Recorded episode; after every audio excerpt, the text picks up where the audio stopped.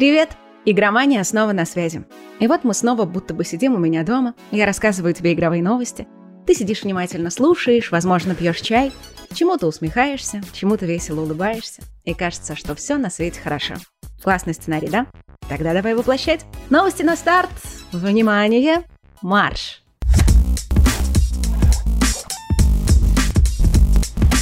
За последние недели появилось множество знаков, что Electronic Arts готовит анонс новой Dead Space. И вот кое-кто заметил и обалдел. Ого, YouTube-канал серии сменил свою аватарку? Последний раз они делали это в 2014 году. Вместо логотипа Dead Space 3 теперь там красуется часть шлема главного героя. Хотя, по правде, произошло это еще, видимо, пару недель назад. Тогда же на канале заметили еще одну аномалию – у некоторых пользователей он менял название с Dead Space на Isaac Clark.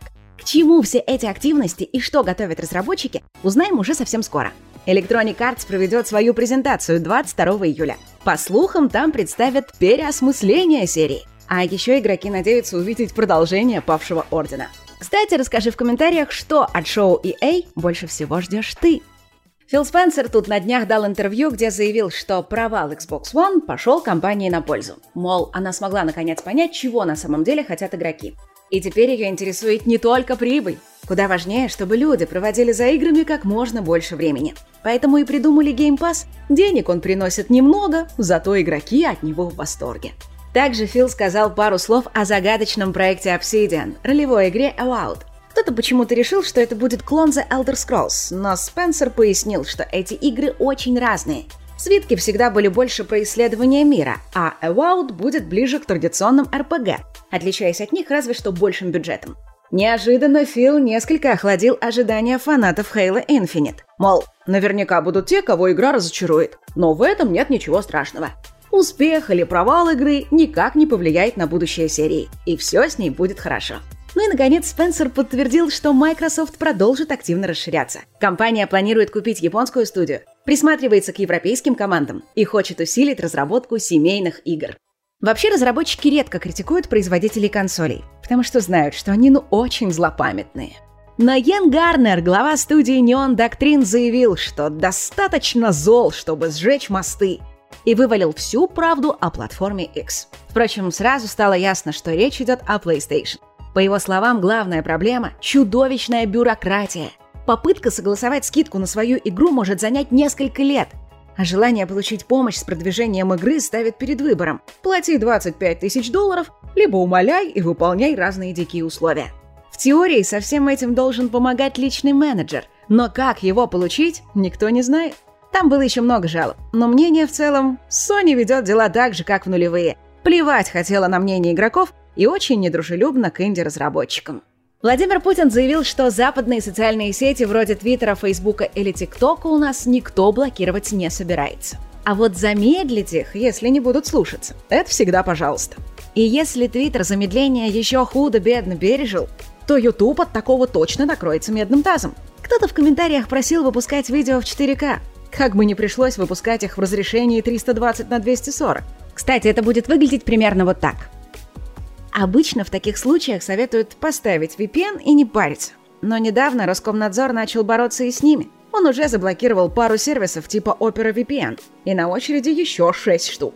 В общем, обкладывают со всех сторон. Blizzard выпустила новый отчет о разработке Diablo 4.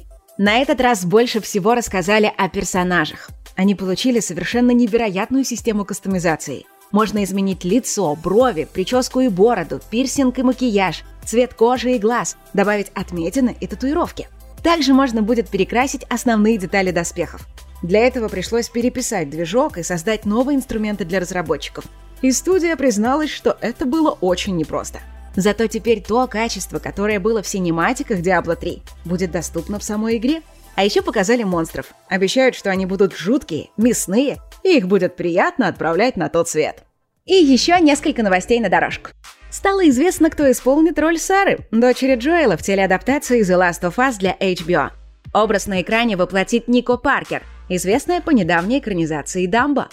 В Steam открыли предзаказы ремастеров первых трех Final Fantasy. Первые две игры обойдутся дешевле 500 рублей, а третья в 720 рублей. Релиз состоится 28 июля. После этого должны выйти и четвертая, пятая и шестая части. К слову, ремастеры ожидаются также и на мобильных платформах.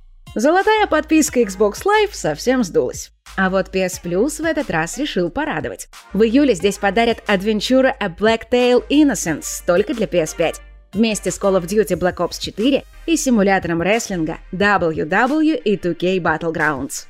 Казалось бы, ну кому нужны коллекционки Stalker 2 за 15-30 тысяч рублей? Оказалось, что желающих хоть отбавляй. Все лимиты были исчерпаны буквально за несколько часов, Nvidia пришлось начать собирать предзаказы на дополнительную партию специальных изданий игры. Но в Battle.net началась распродажа. Она продлится до 11 июля.